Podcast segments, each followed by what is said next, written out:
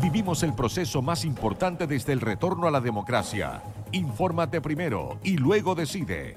Aquí comienza Diálogos Constituyentes en la discusión.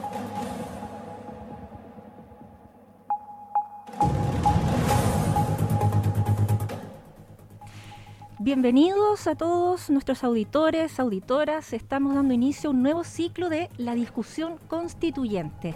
Si ustedes recuerdan, eh, previo al plebiscito de entrada, plebiscito constitucional de entrada, eh, tuvimos un ciclo de programas eh, en los que abordamos distintas temáticas relativas al proceso constituyente. Y bueno, este ciclo lo, lo vamos a cerrar, se puede decir, ahora de cara al plebiscito de salida después de un año de trabajo de la Convención Constitucional que dio como fruto este eh, texto, esta propuesta de constitución, la cual será votada el próximo 4 de septiembre. Eh, la idea de este ciclo de programas es explicar el texto, em, analizarlo eh, de manera veraz, de manera objetiva, em, buscando siempre resaltar, em, digamos, las cosas que están en el texto, no las que se dicen que están, y en el fondo em, dilucidar todo tipo de dudas que tenga eh, la comunidad. Y para esta importante tarea me va a acompañar en el día de hoy em, un em, querido académico que es muy amigo de, esta casa periodística. Eh, él es el doctor Alfonso Enríquez, abogado, doctor en Derecho Público y académico de la Facultad de Ciencias Jurídicas y Sociales de la Universidad de Concepción. Y recientemente em, asumió como director del programa Foro Constituyente. Lo, vamos a saludar. Em, ¿Cómo estás, Alfonso? Muy bien, muchas gracias por la, por la, invitación y ojalá contribuir a esclarecer alguna duda y también explicar los alcances de este importante proceso en el cual estamos eh, inmersos como país. Sí, bueno, recordarle a nuestros auditores que vamos a estar todos los martes y em, jueves eh, a las 17 horas con este programa de aquí hasta poquito antes del, plebiscito para que ya vayan eh, anotando en sus agendas ahí y escucharnos eh, todas las semanas. También se va a repetir, así que el que se lo pierda lo va a poder escuchar de todas maneras. Y para aprovechar el tiempo vamos a iniciar de inmediato em, el tema que nos convoca hoy. Vamos a empezar con lo más básico, Alfonso. ¿Qué es una constitución? ¿Por qué es tan importante una constitución para un país?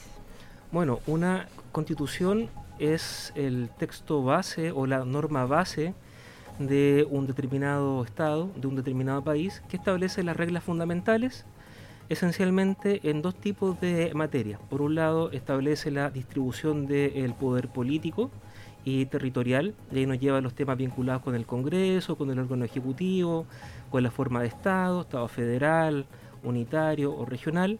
Y la segunda tarea que una constitución cumple es establecer cuáles son los derechos de los cuales los ciudadanos de un determinado Estado son titulares, cuáles son sus derechos fundamentales, cómo hacerlos exigibles. Entonces, para resumir, una constitución lleva a cabo una distribución del poder político y establece cuáles son los derechos de los cuales somos titulares podría decirse que es un marco, ¿no es cierto? Un marco que regula eh, el resto de, las normativas, digamos, que, hay en el, país. Te lo pregunto porque han surgido muchas inquietudes en el último tiempo respecto de por qué este tema no está en la Constitución, por qué la Convención no incluyó este tema en la, en la, en la Constitución. Eh, me imagino que una constitución no puede abarcarlo todo, ¿no es cierto? Claro, mira, esa es una pregunta interesante porque no existe una regla predeterminada acerca de cuáles son los temas que sí o sí tienen, tienen que estar en una constitución.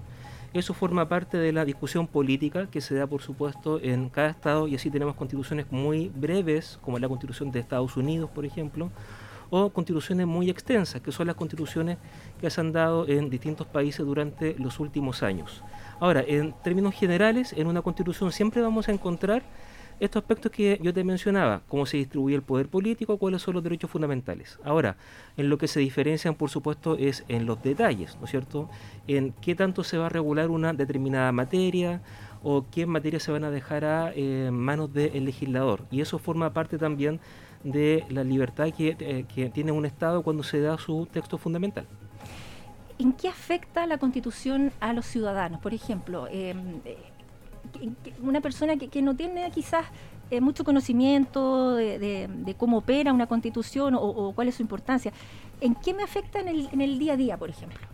mira, esa es una pregunta particularmente compleja ¿Qué pasa? Que uno puede ver esto en dos niveles. Primero, en el nivel de los, de los derechos fundamentales, por ejemplo, que puede ser el nivel un poco más simple. Claro, ¿cuáles son los derechos de los cuales vamos a ser titulares? Es algo que nos afecta directamente, ¿no es cierto?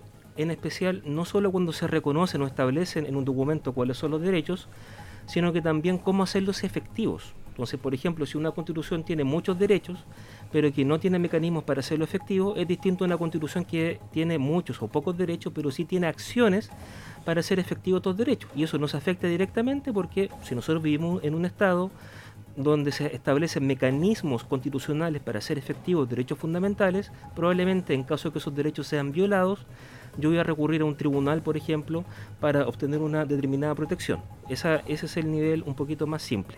Pero en el nivel más complejo, ¿no es cierto?, que una constitución puede afectar, tiene que ver con la distribución del poder político. Aquí tenemos que tener presente que una constitución lo que establece en el fondo son directrices para el legislador, órdenes al legislador, le marca una, una pauta al legislador hacia, hacia dónde tiene que avanzar. Y en esas pautas, esas directrices pueden, pueden asumir muchas variables y así se le puede dar un amplio margen al legislador, se le pueden establecer muchos límites, muchas em, condiciones para, para, poder avanzar y eso puede ir afectando la en manera en cómo se van articulando o cómo se van, cómo se, cómo se crean las leyes al interior de un país. Por lo tanto, es esto funciona en dos niveles, en el nivel de los derechos y en el nivel de cómo se configura el proceso de formación de la ley.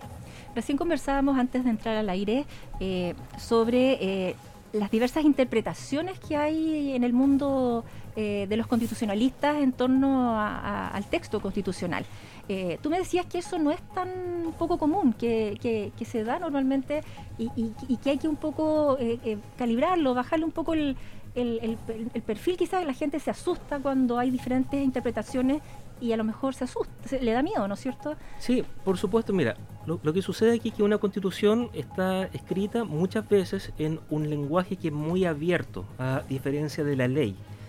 Las constituciones suelen usar palabras que pueden eh, admitir distintas interpretaciones y eso en ningún caso es un defecto, sino que es lo que se espera de una constitución. Una constitución se espera que vaya que tenga vigencia durante muchas décadas y lo que se necesita es un texto que, que se pueda adaptar a los distintos escenarios que se puedan dar. Eso por un lado.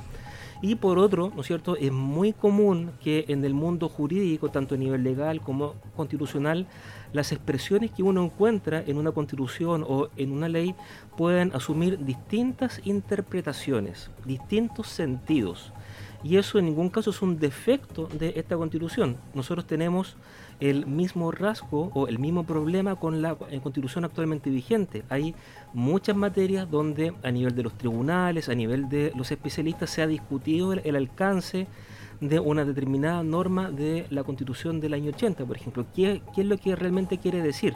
Y muchas normas de la constitución actual ha ido variando el sentido que los tribunales le, han ido dando también. Por lo tanto, esto que estamos observando ahora es algo usual cuando uno discute temas vinculados con las cartas fundamentales. Em, ¿cómo, surge este, este proceso? Porque haciendo un poco mm, historia, eh, las últimas constituciones que ha tenido nuestro país, eh, hubo una que fue la de 1833 que duró casi 100 años. Eh, después vino la de 1925 eh, ahí se acortó un poco más eh, eh, el, lapso, pero también hubo un, hecho histórico como fue el golpe de Estado, ¿no es cierto? vino la de 1980. Es, cíclico esto de, que, cada cierto tiempo el, pueblo, la, ciudadanía o, o, las élites que, gobiernan quieran darse un, una nueva, un nuevo marco institucional, digamos, ¿es normal?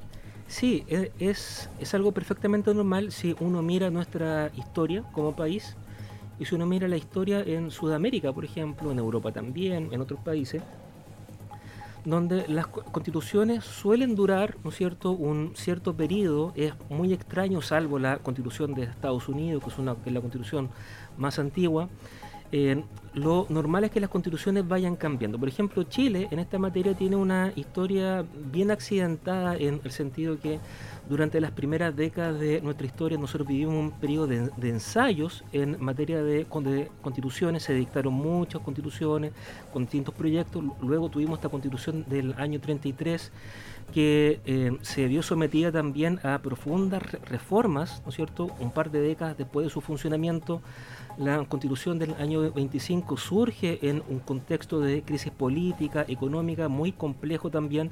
La constitución del año 80, historia conocida por todos nosotros, surge en un contexto de profunda crisis institucional, política igualmente, y como no podía ser de otra forma, este proceso en el cual nosotros estamos surge también en el contexto de una, de una crisis eh, política muy profunda que tiene su causa inmediata, ¿no es cierto?, en el llamado estallido social, pero que hunde sus raíces en, causas mucho, mucho más complejas que se venían arrastrando desde antes de la reforma del año 2005 bajo la presidencia de Lagos. Eh, eh, precisamente sobre este tema de las reformas, porque se ha hablado mucho de que la constitución de 1980 no sería la de 1980, que hay gente que dice, no, si lleva la firma del presidente Lago, esta es la constitución del 2005, por el paquete de reformas, ¿no es cierto? Em, bueno, técnicamente eso no, no es así, ¿no es cierto? Pero eh, ¿en qué, en qué influyó este, este paquete de reformas?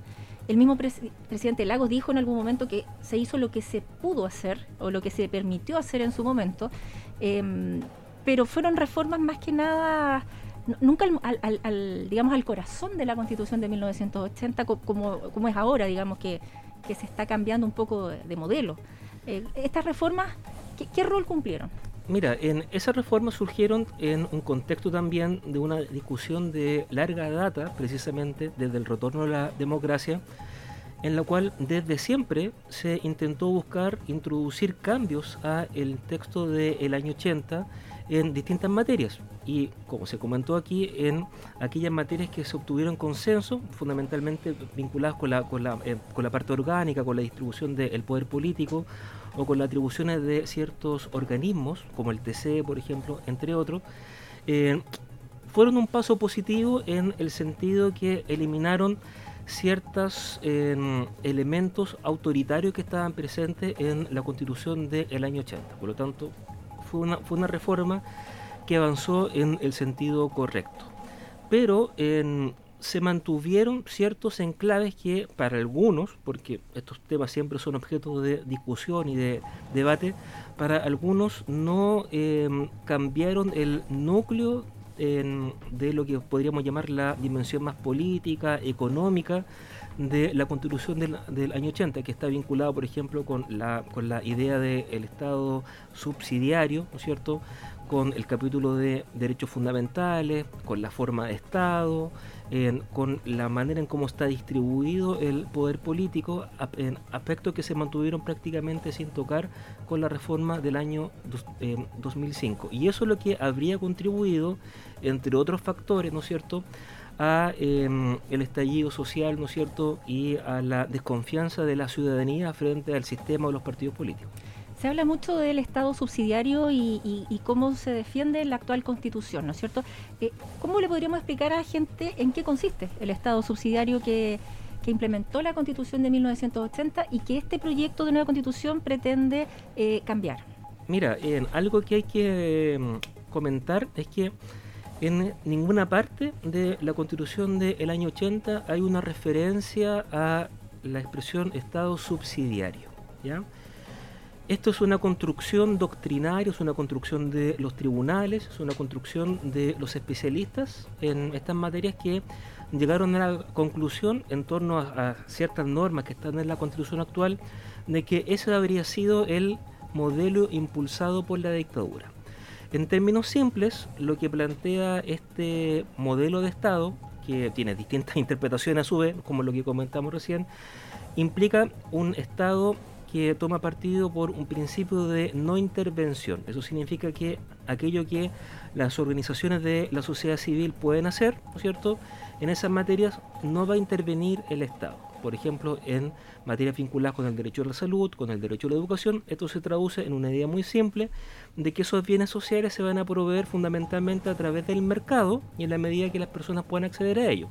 Ahora, si hay, si hay algún problema con el acceso a esos bienes, el Estado va a tener una oferta, ¿no es cierto?, que es FONASA, que es la escuela pública para aquellas personas que no pueden acceder al mercado con sus propios bienes. Entonces, esa es la idea un poquito básica, muy, muy simple de Estado subsidiario. Lo que se quiere cambiar ahora es con el, con el modelo de Estado social. Y en el modelo de Estado social se le da un rol más activo al Estado en materia de prestación de servicios sociales a través de la construcción de servicios universales. Y eso significa que la idea a través del Estado social es que el acceso a estos servicios no esté condicionado por la capacidad de, pago de las personas, a, fin de que el acceso sea en condiciones de igualdad. Bueno, en los últimos días hemos, hemos sido testigos de, de, muchas, muchas voces que hablan de reformar, ya sea aprobar para reformar o rechazar para reformar. Em, sin embargo, la, ciudadanía se expresó en un plebiscito y, dijo que quería una nueva constitución. Em, a, tu juicio, ¿cuál, ¿cuál es la diferencia entre generar una nueva constitución, como es lo que se hizo durante este año, y em, reformar, reformar, hacer, eh, digamos, eh, discutir ciertas reformas eh, como pudo haberse también hecho o como pretende hacerse en, un futuro, dependiendo del resultado del plebiscito.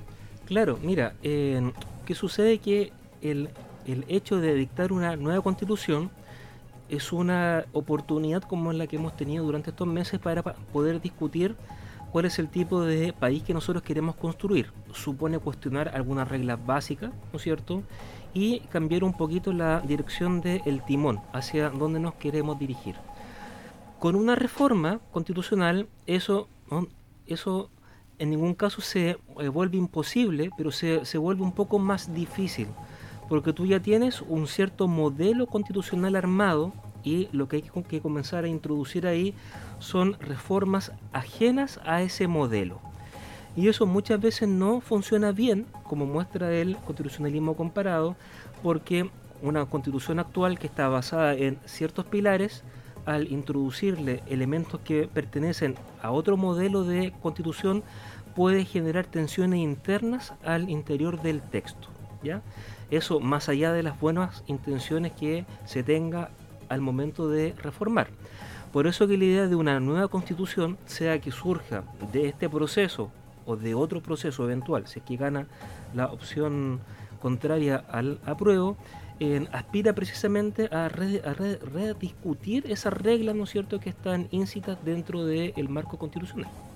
Una de las cosas que se le criticó bastante a, bueno, y se le critica a la, actual constitución, eh, son estos quórums supramayoritarios, ¿no es cierto? Esto, este candado, que la palabra candado volvió a estar de moda, eh, cerrojo, si, si algunos dicen también, eh, para hacer para realizar cambios, ¿no es cierto? El tema de los dos tercios, los tres quintos, em, las leyes orgánicas constitucionales, em, todo eso en esta propuesta de nueva constitución em, ya no existiría, se baja el quórum, ¿no es cierto?, para, para reformar, eh, pero se ha cuestionado a la vez que em, se plebisciten ciertas eh, reformas eh, estructurales, ¿no es cierto?, importantes, digamos, al, contenido del texto. Em, es así, porque se acusa que tiene esta constitución nueva tendría más cerrojos que la, que actual. ¿Es eso verdad o no? Sí, mira, ¿qué sucede acá ando con el, borrador aquí de la, de la constitución. Lo que se establece es un, es un modelo distinto de reforma a la constitución que apunta a algo que parece ser una constante en esta propuesta, que consiste en volver a entregar cierto poder a la ciudadanía para que pueda decidir su propio destino o en ciertas materias constitucionales importantes. Por ejemplo, el borrador propone que la regla general para la reforma de la constitución sean los cuatro séptimos, ¿no es cierto? Excepto para ciertas materias donde se exige dos tercios y o un plebiscito, ¿no es cierto?, a la ciudadanía. Ahora, si uno compara con el texto actual, hay una diferencia importante y aquí es donde la interpretación es válida tanto para uno u otro sentido. Porque algunos plantean que este modelo sería más rígido, ¿no es cierto? Entre, otras razones porque ciertas materias tienen que plebiscitarse. Otros plantean de que lo que hace ese modelo es devolver el poder a la ciudadanía, ¿no es cierto?, para que se pronuncie acerca de una determinada reforma eh, o, o, si está de acuerdo con una determinada reforma o no. Y eso, eso parece ser que, lejos de ser antidemocrático, es precisamente lo que uno esperaría de una democracia, que esto no se resuelva entre cuatro paredes o no se resuelva solo en el Congreso, sino que dé un cierto poder a la ciudadanía para que se pueda pronunciar. Y ambas opciones son eh, perfectamente válidas y va a depender también de la, de la eh, manera como uno entienda la democracia también o este tipo de mecanismos que son nuevos en nuestra tradición constitucional. Y el polémico consentimiento indígena. ¿Es necesario para efectuar eh, reformas constitucionales en el texto propuesto? Sí, mira, si, si uno se va a la propuesta, ¿no es cierto?, en los capítulos, en, los, artículos finales, artículo 383 y siguientes, sobre reforma a la Constitución, en ninguna parte se hace referencia al consentimiento de los pueblos indígenas para reformar la Carta Fundamental. ¿ya? Eso, eso hay que ser súper claro. Eso sí, hay que hacer un par de observaciones. El consentimiento de los pueblos originarios está regulado efectivamente en la propuesta en el capítulo sobre Estado regional, ¿ya? en el ámbito de las entidades territoriales. Y por otro lado, la, en consulta previa está eh, regulado como la regla general. De ahí que algunos interpretan, ¿no es cierto?, de que el consentimiento solo se exigiría para algunas materias que estaban vinculadas con la forma de Estado y no sería la regla general y por lo tanto no se exigiría para la reforma de la Constitución. Como estas materias son opinables, por supuesto, hay otros que plantean de que si la reforma afecta, por ejemplo, los derechos de los pueblos originarios, se necesitaría el consentimiento, por ejemplo. Pero si uno se va al texto, esto es lo que dice el texto. No hay ninguna referencia al consentimiento de los pueblos originarios para reformar la Carta Fundamental. ¿Y quién dirime eso, finalmente? Sí, es que lo que pasa es que en, el, en la propuesta esto es algo que va, se, se, va a tener que dirimir fundamentalmente por el propio Congreso, ¿ya?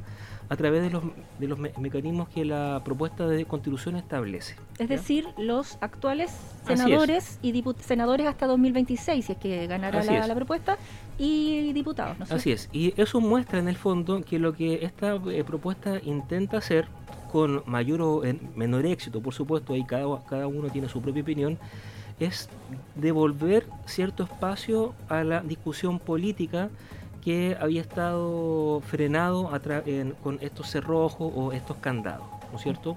Ahora, por supuesto, como esto es muy objeto de opinión, otros plantean, ¿no es cierto?, de que esto difícilmente pueda llevarse a cabo en un Congreso que es tan fragmentado como el que tenemos ahora, pero ojo, que eso no depende estrictamente de la Constitución, sino que depende de la legislación electoral, ¿ya?, y probablemente lo que uno esperaría si gana la opción apruebo es una modificación a la legislación electoral para precisamente, ojalá, fortalecer los partidos políticos.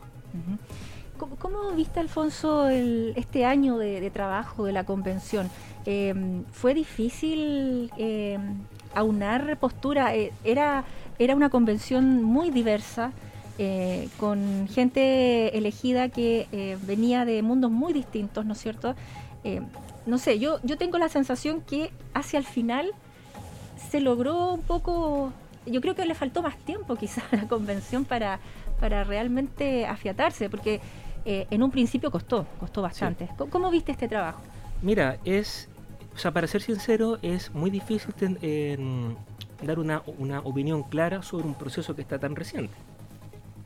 Tiene aspectos positivos y aspectos que son negativos. Dentro de los aspectos positivos está la diversidad de opiniones, por supuesto, la posibilidad de que personas fuera de la élite política, económica, ¿no es cierto?, pudiesen tener la oportunidad para incidir directamente en la construcción de este tipo de normas parece ser algo bastante positivo. Nuestra historia en esta materia está dada por la circunstancia de que una élite política, fundamentalmente en Santiago, es la que ha estado tradicionalmente encargada de dictar o redactar las constituciones. Esto ha sido distinto, con mucha representación de las regiones, de eh, una constitución paritaria, eh, diversa, etcétera. Pero en Isabel creo que tiene algunos aspectos que, son, que son más negativos. Por ejemplo, mucha la manera en cómo estuvo diseñada el proceso de discusión creo que complotó en contra de la posibilidad de favorecer el diálogo. En la circunstancia, como yo lo comentaba muchas veces, de que ese 80%, ¿no cierto?, del plebiscito fuese, fuese interpretado por muchos sectores como una carta blanca, creo que fue un graso error, porque parecía evidente para muchos de, nosotros que ese 80% que estaba a favor de una nueva constitución era un 80% muy diverso, no todas las personas querían exactamente lo mismo faltó un poco de humildad, ¿no es cierto? Mucha soberbia de varios constitucionales, ¿no es cierto? el proceso de formación de las normas fue muy complejo también. Las comisiones trabajaban de forma muy aislada muchas veces y, eso explica que cuando el texto llega a armonización haya muchas normas que, que se repiten en, en, varias comisiones con redacciones distintas, algo, algo que fue muy difícil de dirimir. Entonces, como te digo, aún, en, aún estamos muy recientes para tener una eh, visión global, certera sobre el proceso, pero creo que, que tuvo aspectos positivos, pero también algunos aspectos negativos que es importante que la ciudadanía pueda tener una cierta noción de ello.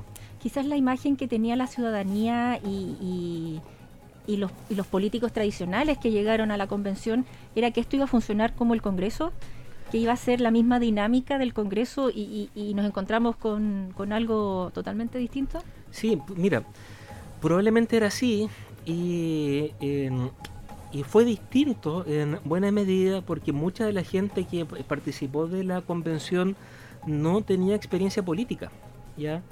Y costó en los primeros meses, ¿no cierto?, de que esto funcionara bien, y ahí algunos de los convencionales que tenían cierta experiencia o algunos de los partidos políticos que tenían un poco más de peso al interior de la convención jugaron un rol importante para ir, para ir ordenando el debate, por ejemplo, pero esa, esa falta de experiencia que puede ser positiva por un lado también jugó en contra, ya jugó en contra, mucha ingenuidad también creo de, en algunos colectivos, ¿no es cierto?, de pensar que efectivamente que esas demandas puntuales que ellos estaban enarbolando eran las demandas de la ciudadanía en su conjunto. Aquí hay que comparar simplemente cómo eran aprobadas las normas por la comisión y cómo eran aprobadas por el pleno. ¿ya? Efectivamente el pleno, más allá de las críticas, jugó un rol importante en moderar muchas de las normas que eran muy extremas que se aprobaron en las comisiones. Y eso pasaba, ¿sabes por qué? Porque la mayoría para aprobar las normas en las comisiones era, era, era, era por mayoría simple la cosa hubiera sido distinta si es que se hubiese exigido una mayoría de dos tercios para aprobar las normas en comisiones. Hubieran llegado normas distintas al Pleno, ¿ya? Y muchas de las noticias que comenzaron a circular se, hubiera dado con una dinámica diferente. De hecho, eso te iba a comentar, que en un principio se daba por eh, aprobado eh, algo que se había aprobado en comisión que todavía tenía que pasar por el Pleno y que quizás era una idea muy disparatada y que, eh, digamos, más que favorecer al proceso, lo desfavorecía. Entonces, eh, de hecho, hubo que hacer un llamado, digamos, a, tratar de, informar cuando ya las normas estuvieran aprobadas en el, en el Pleno para, para ser, digamos, rigurosos, ¿no es cierto? Claro. Mira, y, eso nos eh, lleva a otro problema que fue la falta de em, herramientas de difusión de la convención para, para llevar a cabo su trabajo y también la circunstancia de que ocuparon muchos meses para la dictación de su reglamento interno. Ya fue casi la mitad del periodo, un poco menos quizás. Y si el reglamento interno quizás, o sea, si hubiese, si hubiese tomado menos tiempo para, para ese reglamento, hubiesen tenido más tiempo para, para la discusión de fondo, porque los, los últimos meses o, las últimas semanas, como se vio a, través de los medios, fue, fue muy complejo. Los, los convencionales trabajaban todos los días, día y noche, y eso tampoco contribuyó a, em, a el éxito de la tarea como mucho hubiésemos querido. Está súper interesante la conversación, Alfonso, pero lamentablemente se acaba el tiempo. Eh, vamos a reencontrarnos seguramente en, próximos programas. Te quiero agradecer eh, esta, tu disposición para conversar sobre, sobre el proceso, que por cierto tú conoces bastante de cerca y, pudiste estar ahí. Y, cuentas de primera fuente, nadie, nadie te, lo, te lo contó a ti, ¿no es cierto? Sí, bueno, eh, muchas gracias por la invitación y estoy disponible, ¿no es cierto?, para cualquier futuro programa. Perfecto. Nosotros nos despedimos, pero recuerde que vamos a estar em, con eh, la discusión constituyente cada martes y jueves a las 17 horas. Y, perdón, a las 19 horas, 19 horas estoy con las horas cambiadas, eh, y también vamos a estar con repeticiones el fin de semana, así que atento por si se pierde eh, el programa durante los martes y jueves. Muchas gracias por su audiencia, nos encontramos en un próximo programa. Chao.